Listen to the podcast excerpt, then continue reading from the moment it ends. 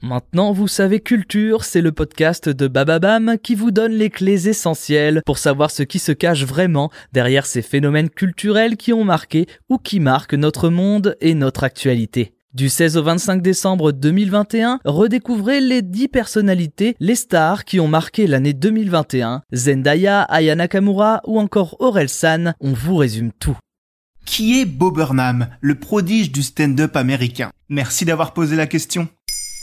À l'occasion de la sortie d'Inside sur Netflix, la nouvelle performance ovniesque de Bob Burnham, on s'est dit qu'il serait intéressant de vous parler d'un des plus grands talents de la scène humoristique américaine. Mais alors c'est qui Bob Burnham? Un génie, tout simplement. De précocité déjà. Lui qui, à seulement 25 ans, sortait son troisième spectacle Make Happy un show mêlant musique, humour et message fort. Il est à considérer parmi le Gotha des meilleurs humoristes au monde. Avec son angle fort d'homme blanc et hétérosexuel, donc censé n'avoir aucun problème, il nous livre ses questionnements avec une drôlerie inégalable. Quels sont les petits problèmes de la vie? Quelqu'un aura-t-il le courage de lui dire qu'il n'est plus drôle si un jour c'est le cas? Pourquoi les chansons country racontent toujours la même chose et que ça ne dérange personne? Voilà autant de thématiques traitées, soit en chanson, soit en punchline dans les spectacles de Bob Burnham. Et comment a-t-il commencé? Avant d'être catapulté sur scène, Bob Burnham a fait ses armes sur YouTube.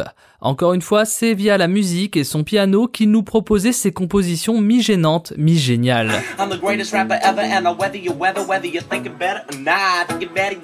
Et après avoir été repéré par la télévision et avoir sorti ses chansons sous forme d'album, il s'est enfin lancé dans le spectacle vivant en 2009 à seulement 19 ans. Mais où peut-on le voir? Beaucoup de ses œuvres sont sur YouTube ou sur les plateformes audio, mais si vous ne parlez pas couramment anglais, ce qui est possible, foncez sur Netflix et regardez le spectacle Make Happy ou sa nouvelle proposition post-confinement Inside. Bob Burnham est un touche-à-tout, il a même déjà réalisé son propre long métrage 8 Grade, un film racontant la vie d'une élève de 3ème, Elsie Fisher, souffrant d'anxiété sociale. Oui, car il est souvent question d'anxiété avec Beau. Là encore, les critiques ont été dithyrambiques sur sa réalisation. Il est également apparu plusieurs fois dans des petits rôles au cinéma, mais 2021 sonne pour lui comme le début d'une nouvelle carrière, celle d'acteur. En effet, vous pouvez le retrouver interprétant le personnage de Ryan dans Promising Young Woman d'Emerald Fennell, le film 5 fois nommé aux Oscars et auréolé de la statuette de meilleur scénario original. Rien que ça.